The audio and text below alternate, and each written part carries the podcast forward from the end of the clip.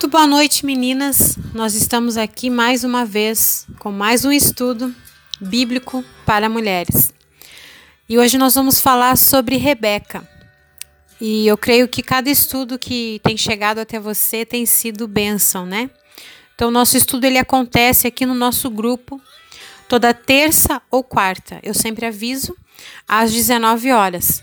E a gente sempre vai ter aí a oportunidade de poder compartilhar com outras pessoas, outras mulheres, esse estudo. Muito importante até que você compartilhe, né? Se você está recebendo aí não está no nosso grupo ou não está no nosso canal no Telegram, pode me chamar, eu sou a Pati Cunha, 54992 008344. E eu quero que você também compartilhe comigo aquilo que você tem recebido através desses estudos, né? O nosso grupo ele é silencioso e é aberto para conversa uma vez na semana, que é onde a gente tem o estudo para que as outras meninas também possam compartilhar. Então hoje nós vamos falar sobre Rebeca.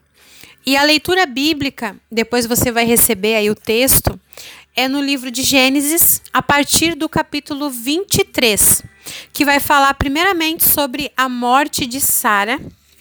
E aí, no versículo, no capítulo 24, uma esposa para Isaac, que conta quando Abraão pediu, né, para que o seu servo fosse encontrar uma esposa para Isaac. E aí, todo o capítulo 24 você pode ler você também pode ler o capítulo 25, que vai falar dos descendentes de Abraão. Depois, no 26, Isaac na terra dos filisteus. E o 27, Isaac abençoa a Jacó.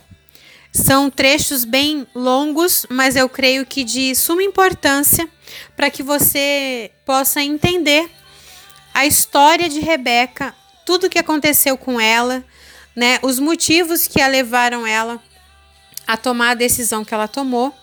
E depois você vai ler Romanos, Romanos capítulo 9, Romanos capítulo 9, a partir do versículo 6 até o capítulo, até o versículo melhor, 16.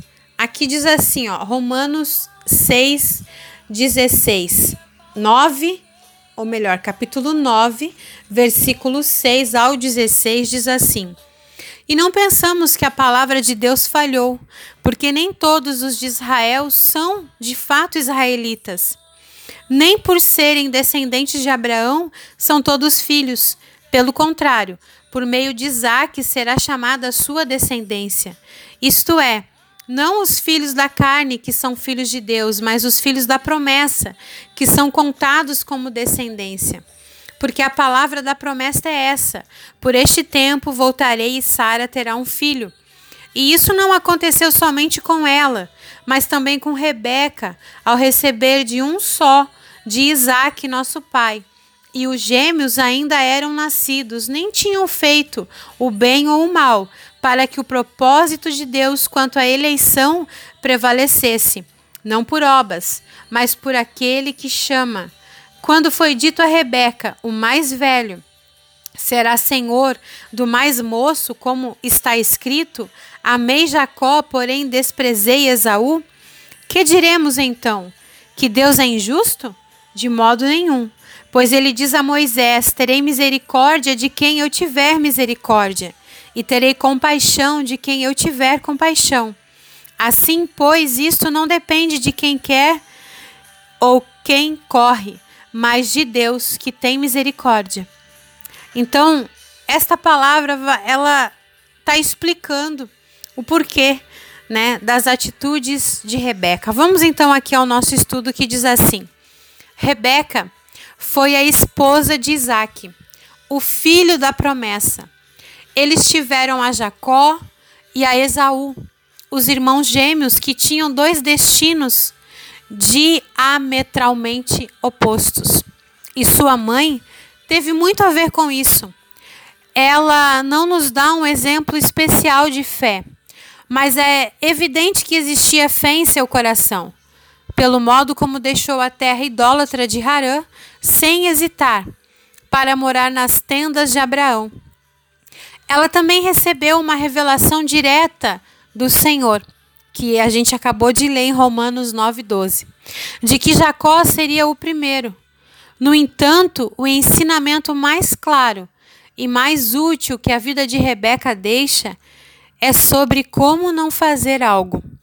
Neste caso, o favoritismo e preferência de um filho sobre outro. Antes, ela era uma mulher recatada, trabalhava sem preguiça de pôr as mãos na massa. Depois, se tornou uma mulher manipuladora, que usou da astúcia ao pedir ao filho para enganar o pai e receber uma bênção que não era dele. Sabemos que Deus revelou que o, o filho favorito dela ocuparia o primeiro lugar. Mas em vez de deixar tudo nas mãos de Deus, ela manipulou a situação para garantir que isso acontecesse. As consequências dessa má formação resultou que seu filho favorito, Jacó, tornou-se um homem mentiroso e manipulador, que teve que sofrer muito para ter um relacionamento restaurado com Deus. Por outro lado, Esaú casou com duas mulheres que trouxeram muito sofrimento a Rebeca nos últimos anos dela. Mas a consequência mais profunda foi revelada séculos mais tarde o povo de Esaú, Edom, viveu em constante conflito com o povo de Israel. E o ápice da rivalidade ocorreu quando Herodes humilhou e desprezou o nosso Senhor Jesus. Se você é uma mãe, não seja tentada a favorecer um filho mais do que o outro, para consentir mas com um do que o outro. As consequências podem causar dores, disfunção familiar, rivalidade entre irmãos e até mesmo a destruição da família.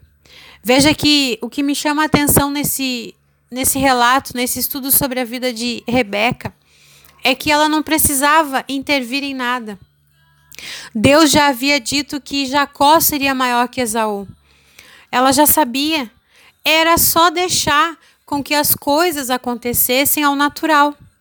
Mesmo que Isaac tivesse abençoado Esaú ao invés de Jacó, Deus acharia um meio de fazer com que ele fosse maior que Esaú. Mas ela não quis esperar na providência de Deus. Nós muitas vezes somos assim, nós recebemos uma palavra e nós estamos vendo que está tudo caminhando ao contrário daquilo que Deus nos disse. Mas ao invés de agirmos como Rebeca, de ir lá e tentar resolver para as coisas acontecerem à nossa maneira, nós temos que confiar no Deus que falou que ia fazer.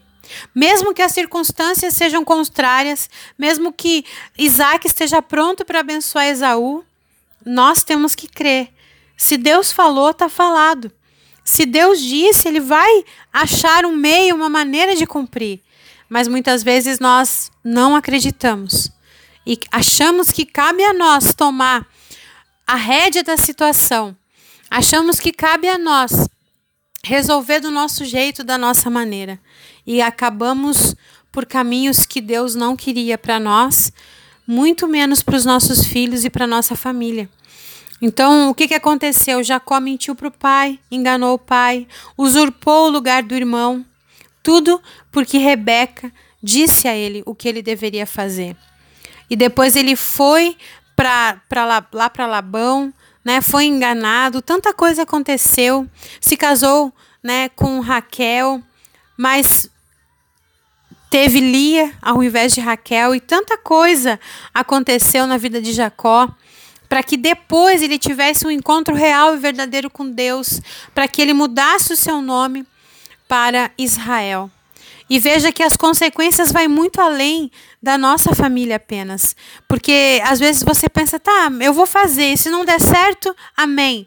Não, porque a consequência não vai atingir só a tua casa, ela atinge as, as outras gerações, ao ponto de que no nosso estudo a gente aprende que essa rivalidade alcançou Herodes porque ele era da descendência do povo de Isaú, de Edom.